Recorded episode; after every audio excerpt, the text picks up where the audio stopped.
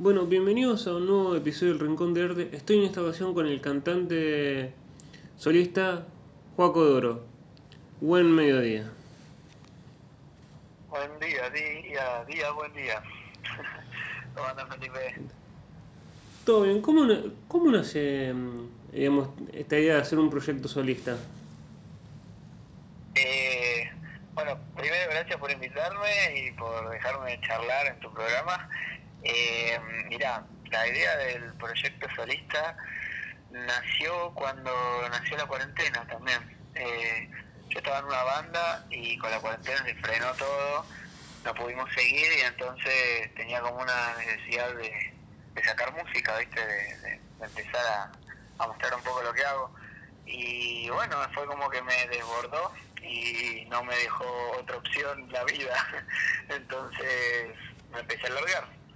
Y así nació, era algo que tenía ganas de hacer desde chiquito. Eh, así que nada, fue como cumplirme ese capricho que hoy en día es lo que me hace levantarme todas las mañanas o las tardes a veces. Fue como que la cuarentena te sirvió para decir, animate ya, es el momento. Exacto, exacto, fue así. Pasa que fue como un giro rotundo antes de, de la cuarentena, justo vos vivía como un periodo medio bisagra, que, que yo unos meses antes estaba estudiando medicina, estaba totalmente en otra cosa. Y, y bueno, cuando llegó ese momento, fue el momento de decidir para dónde quería ir, y la cuarentena me puso ahí como entre la espada y la pared, y fue como que elijo lo que quiero eh, y a la mierda todo. Después vemos qué pasa. Y, digamos, las canciones las empecé a escribir en el momento del primer EP a destiempo. ¿Las empezaste a escribir dentro de la cuarentena o ya las tenías trabajando, las venías trabajando y dijiste, digamos, cuando decidiste hacerlo solista, dijiste, es el momento de, empezar a armar estas canciones?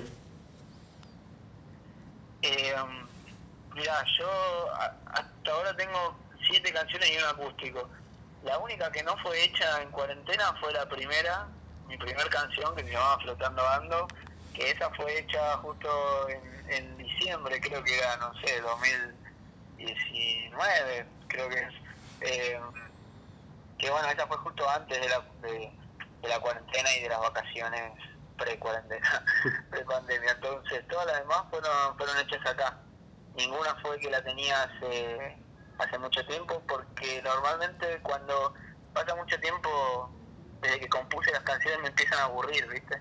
Como que ya no es la euforia que tenían cuando, cuando las estaba creando. Entonces, si tengo una canción trato de, hacerla, de, terminarla y de largarla, no, no alargar ese periodo porque si no no me da tanta no como tanta adrenalina como antes, ¿viste?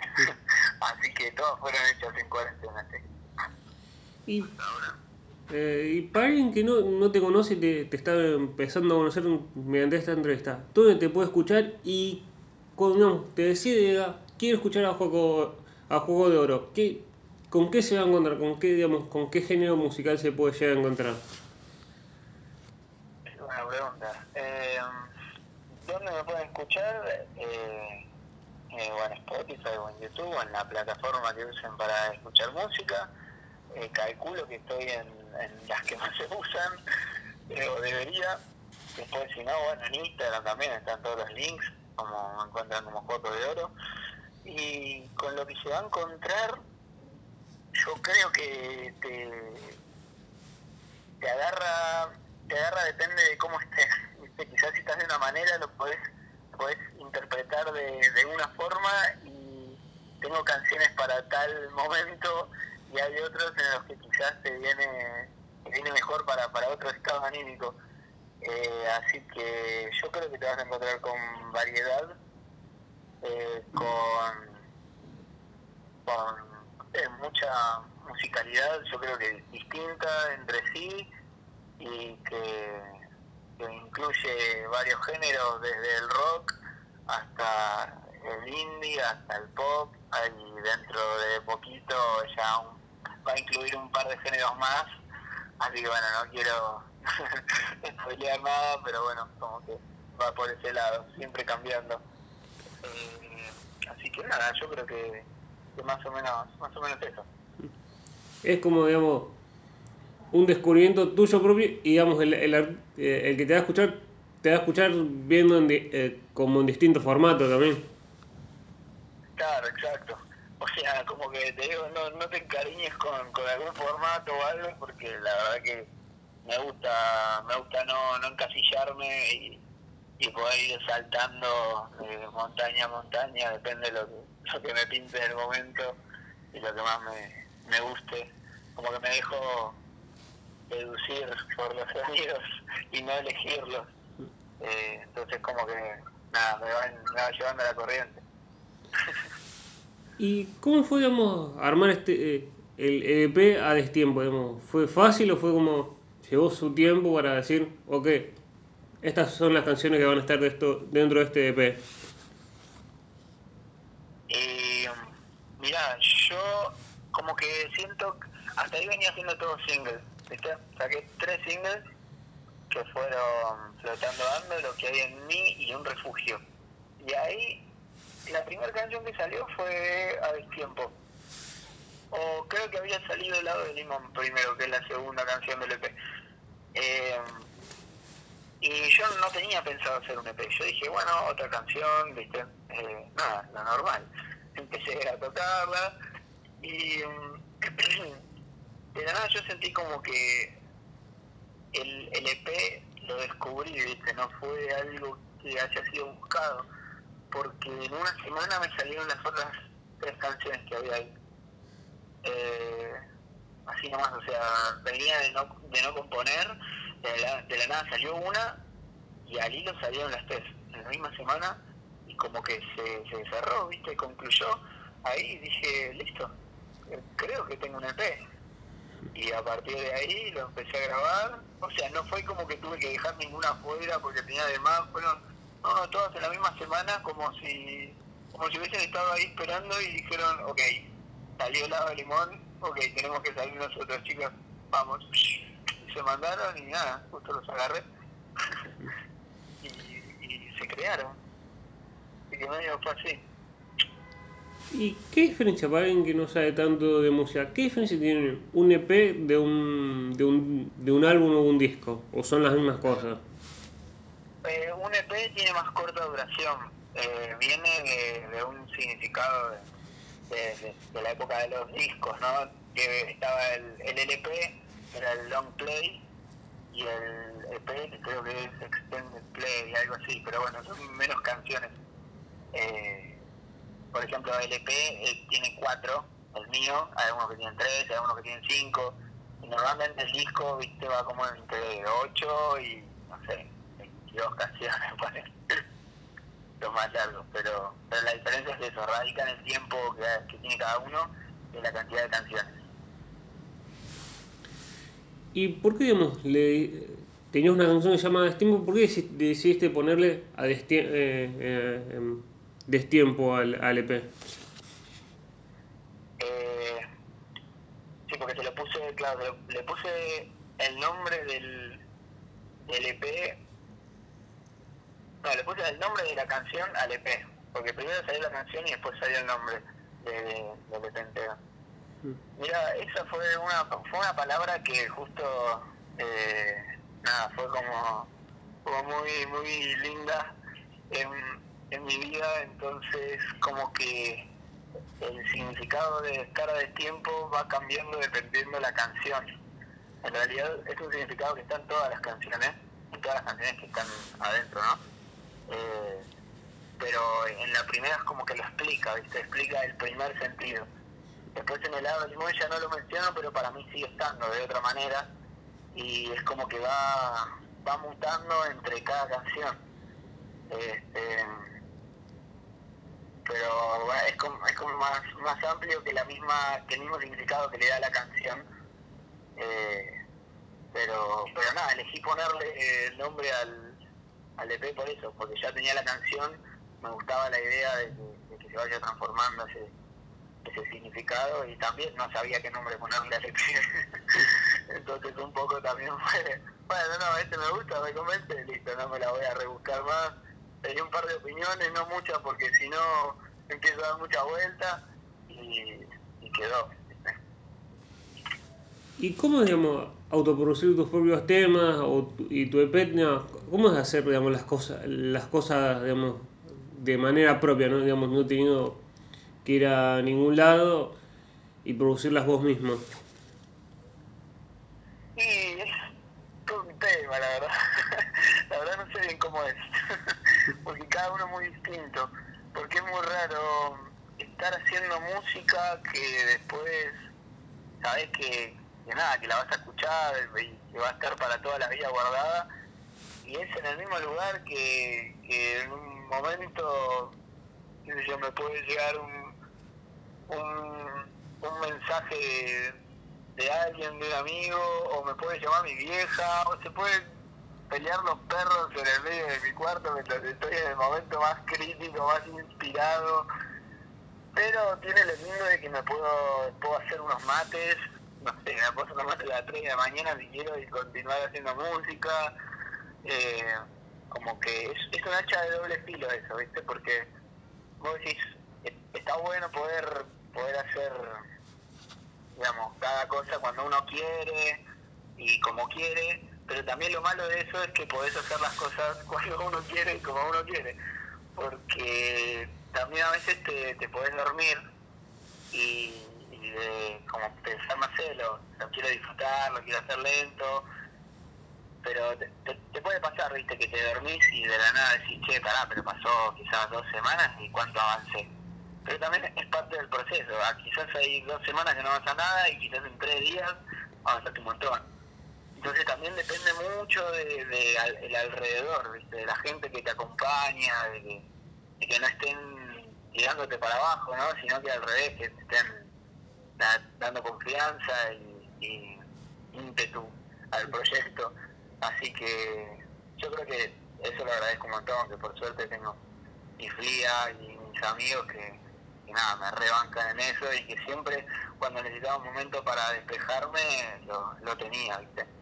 Lo encontraba ahí. Así que eso me daba como más fuerza para volver y seguir y continuar. Pero bueno, no te voy a mentir, es un poquito, es un poquito tóxico el, el, el hacerlo todo. Eh, porque llega un momento que perdés la objetividad, ¿viste? Sí. Y las cosas te empiezan a gustar porque te enamoras de ellas, no quizás porque te parezcan buenas. Y entonces hay que como conservar, ¿viste? Quedarse en los cabales y saber cuándo te está yendo para un lado que quizás no querés. Y nada, poder identificarlo, volver y, y meterle, meterle horas. Eso así. ¿Y ya tenés pensado, digamos, tenés fechas para presentarte o todavía con todo esto, digamos, que no se sabe si se pueden abrir los teatros o se están abriendo a poquito? ¿No tenés fecha todavía para presentar el disco o todavía no has tenido presentaciones? Eh, mira, este año justo tuve dos fechas a, a principio de año, que una fue, fue un acústico que estuve con, con, el, con mi baterista, que se llama Nicolás Milani, y con mi bajista, que es Tommy Rodríguez. Hicimos una fecha en un acústico en un bar, en Burkina Bar, eh, que es un ciclo de bandas que organiza que organiza Ian Navarrine y, y Mer, bueno, no me trae el apellido ahora, pero bueno. eh, pero después tuve otra fecha también en, en el Teatro Rondeman, Abasto, con otra banda que se llama Puebla, que salió hermosa esa fecha, que bueno, esa me mandé yo solito con la guitarra y llamé a, a un amigo, a Fede Farley, que tocó conmigo. Eh, y ahora justo se había presentado la, la, la, oportunidad para tocar en una fecha y, y la, la había agarrado, le había dicho a la banda, estábamos todos que sí, que sí, pero arrugué. arrugué a, a, a último momento porque bueno, además de estar con las canciones, eh, estoy estudiando eh, en el Conservatorio de Canto y Producción Musical y estoy como con también con otros proyectos entonces dije ok no quiero no quiero hacerlo así nomás quiero poder darle la bola que se merece y meterle todo el fuego que pueda, así que digo, bueno, lo dejo para, para quizás un par de meses después, para nada, para poder hacerlo a todo culo. ¿Y cómo fue esa primera presentación eh, como solista? obviamente tenías presentaciones como en, una banda. Eh, ¿Cómo es digamos, pasar a ser solista? Digamos? ¿Hay los mismos nervios que cuando tocabas con la banda o es como... Eh, no, digamos, ya estás acostumbrado? Claro. Em, a ver, estoy tratando de revivirlo. Mira, yo al menos como con la banda era, yo también era cantante. Eh, en medio yo creo que es un nervio compartido entre entre cantantes que, que sabes que cualquier cosa cualquier cosa que sentís se ve reflejado en lo que en lo que cantás em, yo creo que en cierto punto me, me gusta esa adrenalina porque es como que o sea, te puede tirar para atrás, te puede hacer sentir mucho miedo, como también te puede tirar para adelante y darte una adrenalina que te haga, que te salgan mejor las cosas que hasta, hasta como las ensayaste.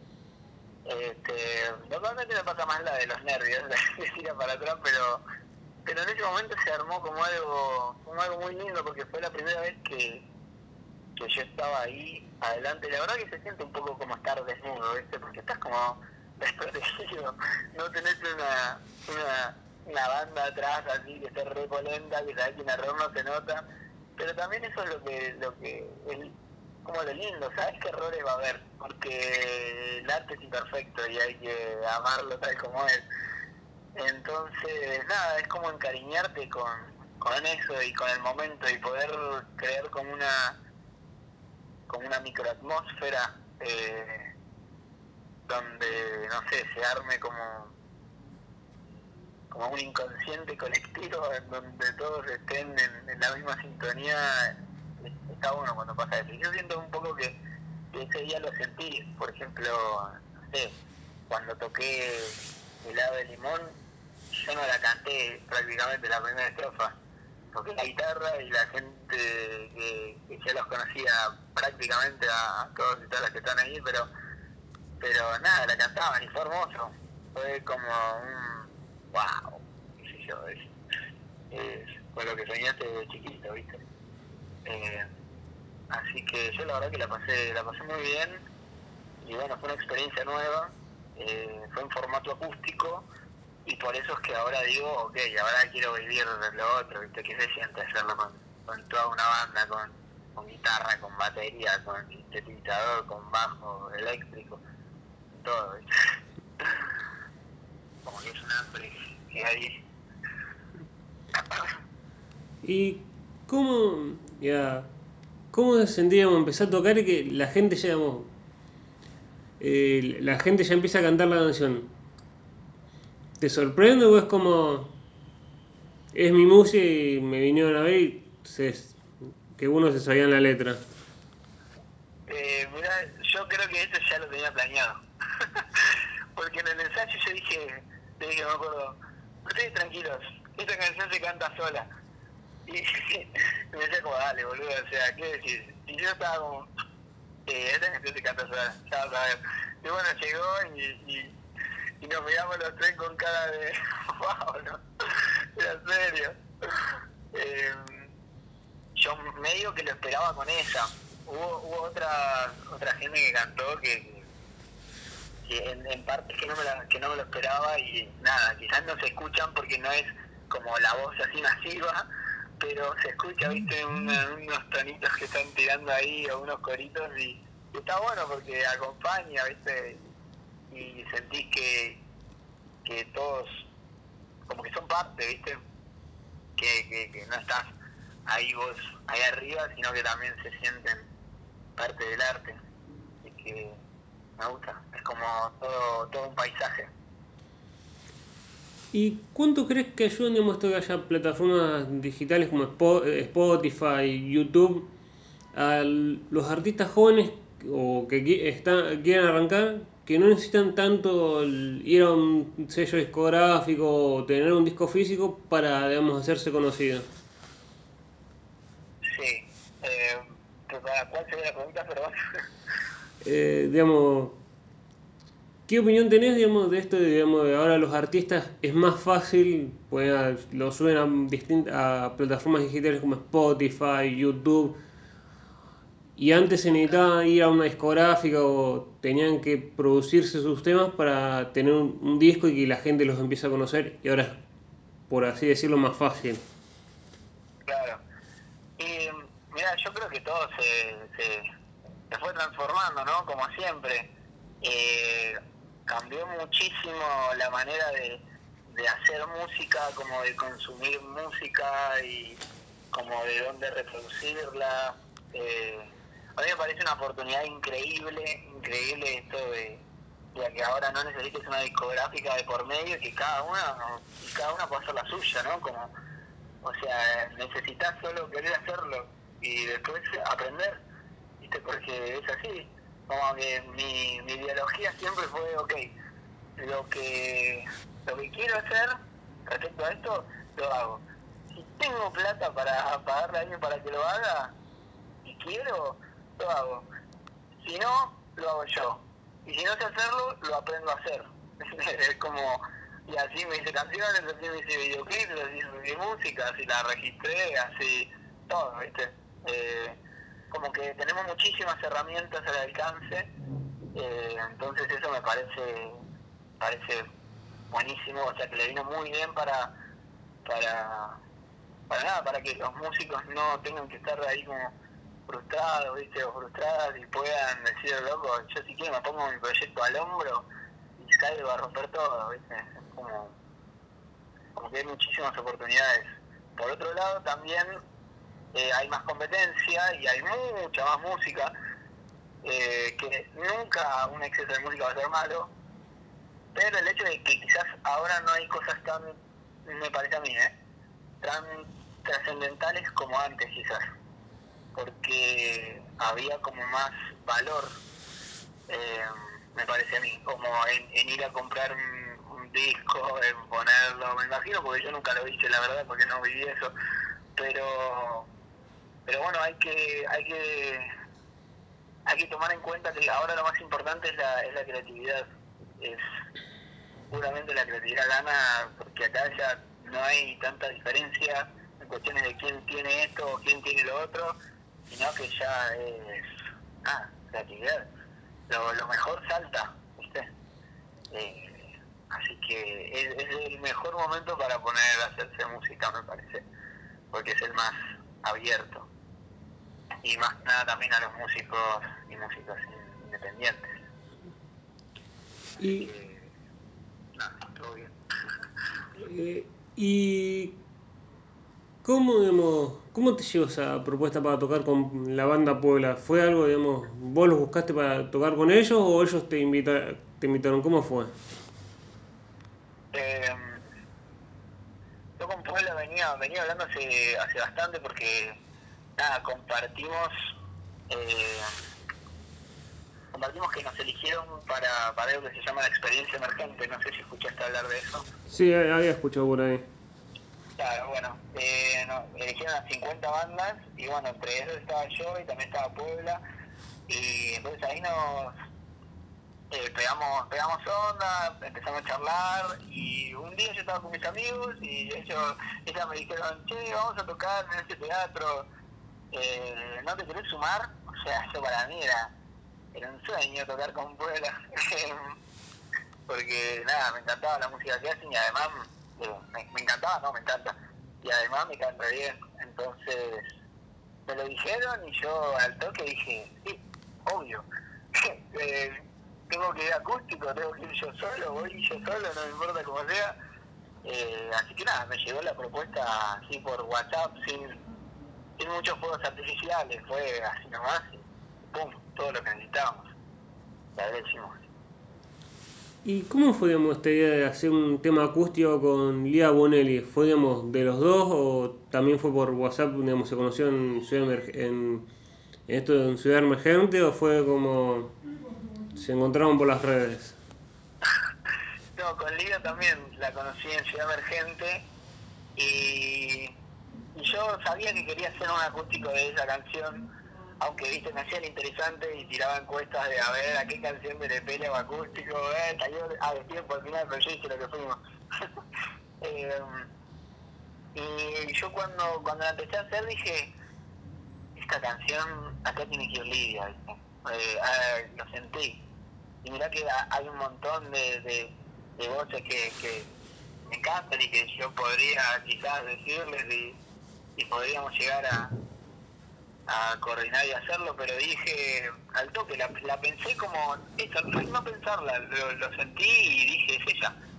Y, y nada, cuando, cuando lo escuché por primera vez dije, esta fue una de las mejores decisiones que tomé en mi carrera, de verdad. Porque no me arrepentí para nada. La escuché y se me puso todo súper lloroso, dije, la indicada para esta canción. Eh, y nada, eh, no fue por WhatsApp esa, yo me acuerdo que fui a verla y a escucharla cuando tocó, creo que en, fue en la, la usina o en el Recoleta, alguno de los dos. Y a la salida, nada, estábamos charlando, no sé qué, salimos ¿viste? desde nuestro grupo con toda, grabando todas las cosas, los teclados, la guitarra. Y yo ahí se la tiré, che, ¿no te gustaría participar en un acústico? Y a ella me dijo, sí, boludo, de recontra, de una, bueno, hablamos, pum, pum, pum, pum, pum. Cuatro meses después salió y cuatro meses y medio creo salió el, el videíto también, que fue muy divertido. Y fue la primera vez que grabé así un videoclip posta a posta. así que, nada, fue así, bastante orgánico. ¿Y cómo debemos grabar un videoclip? ¿Es escribirla, digamos, poner la música y hacer que, can, que, que uno cante digamos, al mismo tiempo que la música? ¿O es buscarle un sentido, digamos, armar un videoclip, digamos, distinto, digamos, de, suene la música, pero sea, digamos, pase en situaciones como explicar la canción? ¿O cómo le, digamos así, arma un videoclip? Y depende depende mucho de cómo, de cómo se quiera y de las personas que sean. Yo creo que no hay uno igual a otro. Es como que siempre se adaptan a, a lo que necesita la canción y bueno, a lo que quieren los artistas o los artistas. Eh, en mi caso fue, les presenté la canción, no la tenía terminada, eh, a las chicas, eh, eh, las chicas son de Paso del Fano, y a, eh, María Sol Funes.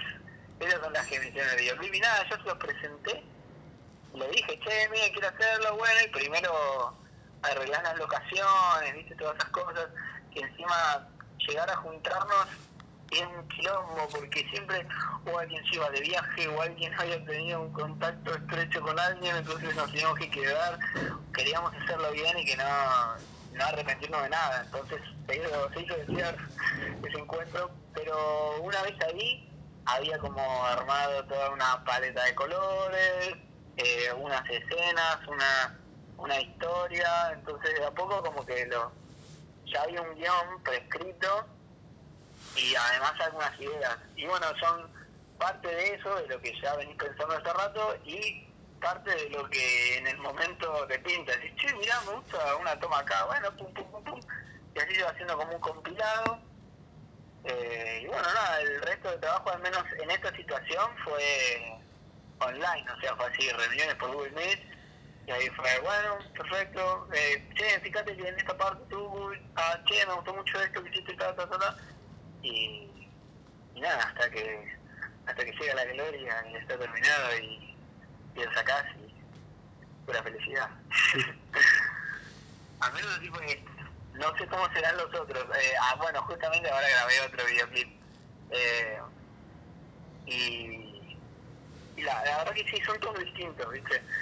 Eh, no, no sé si habrá una norma general, habrá, habrá técnicas que se usan antes, como es lo que te dije, la paleta de colores y eso, pero después es, es ir, grabarlo, creatividad en el momento, poner la canción, eh, la cantás arriba, o sea, siendo la persona que actúas tenés que saberte de memoria la canción, que por suerte yo no tengo problema porque antes de que salga la escuché 900 veces, porque la estaba produciendo. Eh, y después no, no mucho más de eso. Comerte el papel, ¿viste? Eh, o tratar de. Y con este, digamos, digamos, este tema está tenés uno que va a salir, pero digamos, no, no quisiste adelantar nada. ¿Tiene ya fecha de, de presentación o, o todavía digamos, lo estás tan arm- como no querés spoilear nada, todavía no, no tiene fecha, nada? Eh, mira, tiene una fecha, pero que va cambiando. eh, ya creo que es la como la tercera fecha. Mm, porque al principio yo lo había, le había hecho la canción y fue muy loco lo que pasó porque yo ya la había terminado. Yo dije, bueno, se, se la pasé a un amigo para, para que me la masterice, a Ian, a Ian Navarrine, de Novai Studios. Eh, se la pasé porque siempre hacemos eso, que nos pasamos los proyectos y, y actuamos sobre el arte del otro. Eh, y yo dije, bueno, listo, la estoy por mandar, no sé qué. Y justo mi amiga Cata Carpena me etiquetó en un concurso que en una competencia que había que mandar tus canciones a una productora que se llama eh. Escucho Visiones, que es de Paulín Ámbar. Eh, mandé mi canción ahí y sorprendentemente la seleccionó como para, para producirla. Entonces ahí se canceló la fecha que yo tenía de salida y fue como, ok, se agranda todavía más el proyecto. Eh, entonces fui a grabarlo, lo fuimos a grabar a, a, a que es un estudio que queda por Devoto, muy lindo. Eh, y nada, así que ahora estoy, me lo va a pasar justamente en, en estos días, ahora entre, entre hoy y mañana, así que no no puedo ponerte una, una fecha porque porque es medio como que va variando. También con el tema del videoclip, tenemos una reunión hoy. Eh, eh, se va como se va como atrasando pero pero en buen sentido porque se va agrandando viste es como es como una como una avalancha se va atrasando pero cada vez se hace más grande se hace más grande así que todo es a favor de la canción pero yo calculo que a fines de este mes yo creo que o ya voy a tener la fecha que va a ser para dentro de poco o ya directamente sale ¿Y cuánto crees que ayuda también a digamos, hacerse conocido y a crecer a los artistas las redes sociales? ¿O son herramientas que te terminan hundiendo las redes sociales? Mm, Mira, creo que es medio im- imprescindible en este momento las, las redes, más que nada cuando no cuando te cierran las puertas afuera, viste, es como que lo único que tenés para mostrar tu arte es puertas adentro. Eh, entonces es como una como una escapatoria para poder mostrarlo. Eh, no me parece que tenga que ser algo que sea un objetivo porque tu carrera no, no a menos a mí no no me parece que, que sea como en base a tus redes entonces no no creo que ni que los números te definan ni que tengan que definir algo como no sé eh, las fotos que tengas o, o cualquier cosa. Me parece que son solo recursos que se usan para potenciar el arte en sí que me parece que es lo más importante. Eh, porque digamos podés tener una, unas redes muy bonitas y, pero que después quizás tu música no no no te llene viste entonces me parece que hay que usarlo como como herramienta aprovechar todo lo que tenemos más que nada porque si no lo aprovechás vos lo aprovecha otro o otro eh, no hacerse la cabeza porque también te puede te puede como hacer sentirte un poco apurado. Como que todo tan inmediato que no se ven los procesos. Y, y es uno, es algo que uno tiene que tener bien en claro que todo es un proceso que no sale todo ya como se ve en las redes Eh, así que nada es relajarse y usarlo como recurso usarlo como recurso y todo lo que pueda usar a favor para que más gente escuche tu música mejor así que nada, es, es como como decía como era el de Monster Inc. Haremos lo necesario para salvar esta compañía. Bueno, esto es lo mismo. Eh, eh, vamos a hacer todo lo necesario para que la música se pueda mostrar lo más posible, pueda llegar a más gente. Y cuando arrancaste con esto de la música, digamos, tu familia te miró raro y te dijo, ok, no, no nos gusta, pero buscate un laburo más serio porque de esto no se puede vivir del arte o te apoyaron en 100%?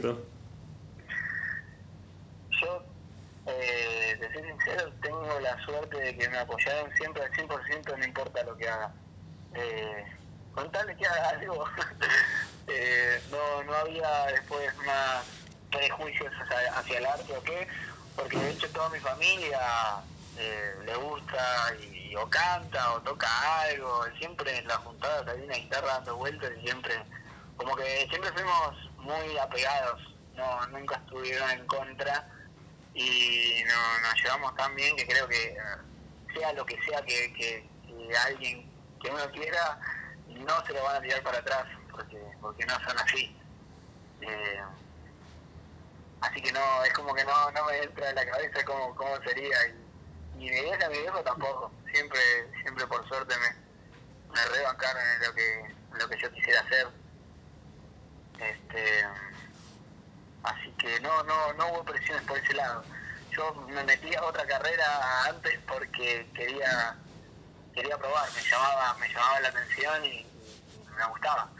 Pero, pero nada, me terminé yendo acá, acá a eso, que no tenía ninguna presión y que en un momento la, la cosa decanta, ¿viste? y ahí te das cuenta eh, que es realmente lo que lo que querés.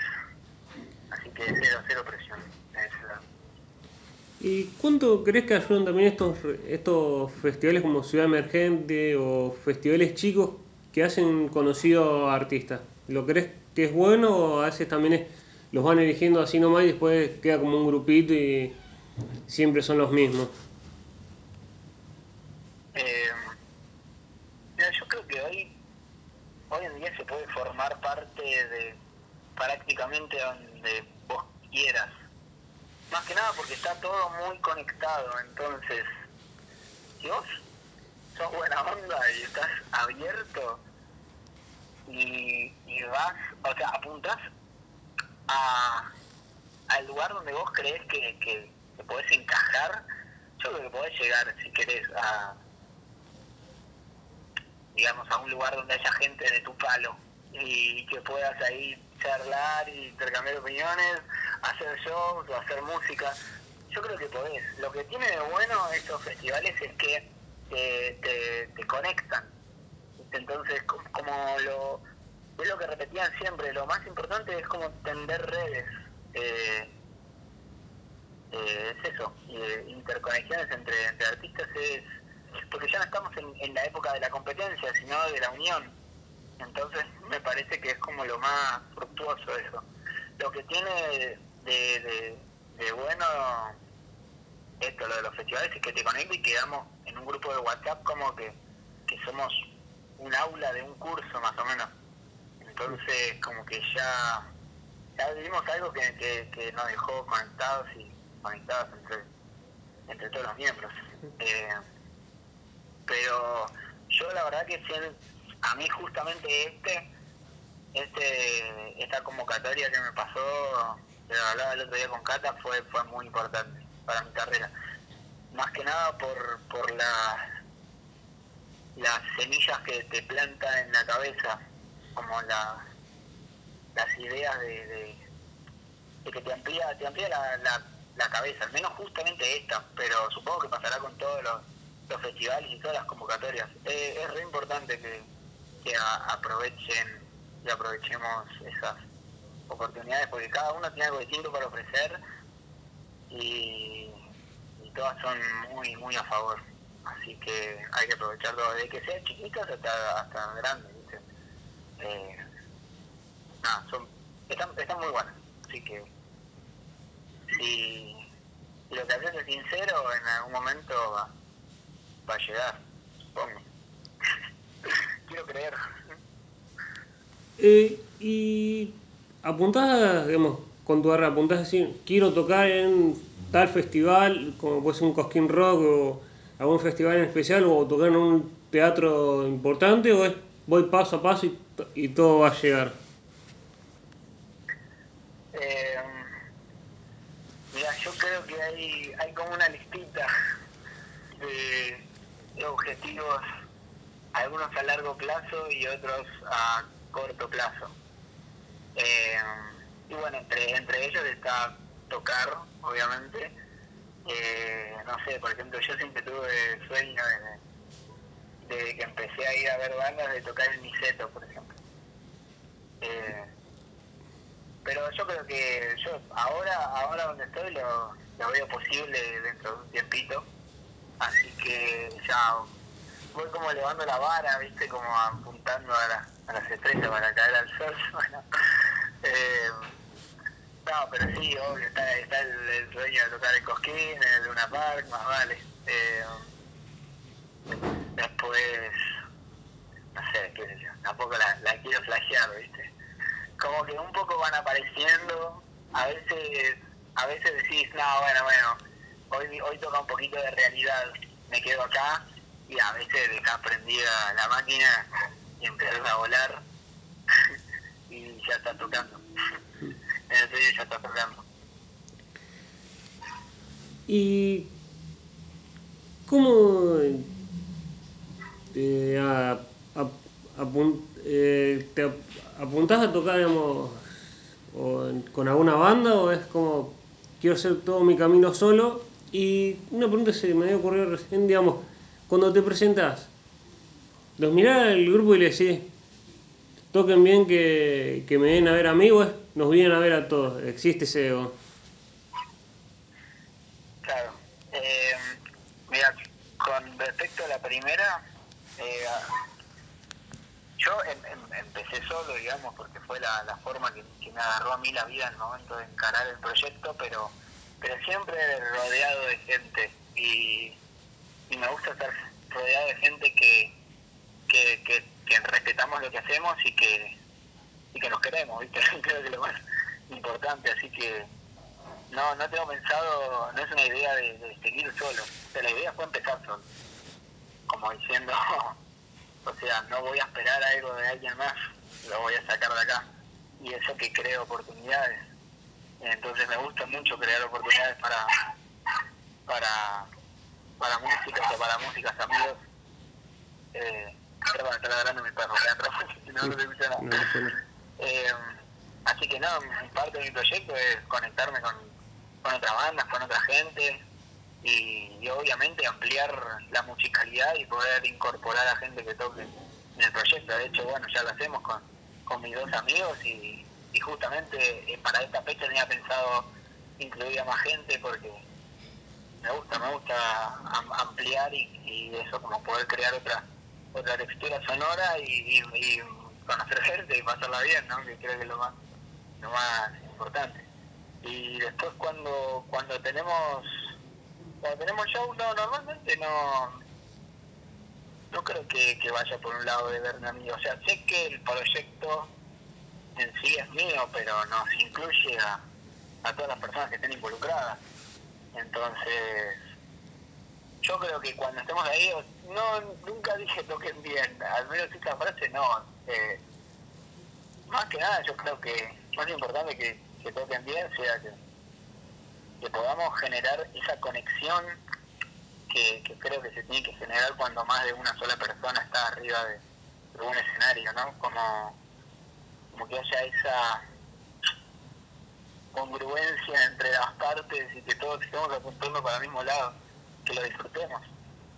Yo creo que si pasa eso, eh, estamos bien estallados, ¿no? Porque si no, claramente eso también es un problemita, pero, pero yo creo que con eso, con eso ya hay de sobra y podés disfrutarlo y creo que eso es lo más lo más valioso que se puede sentir desde, desde, afuera, ¿viste? Eso que están conectados y que hay, que hay feeling.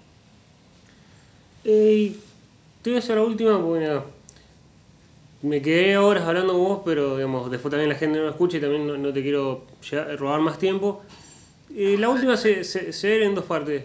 Eh, desde que arrancaste hasta ahora con, este proyecto, con, con la música, como vos quieras, eh, mirás para atrás y decís, ¿me arrepiento de algo o no?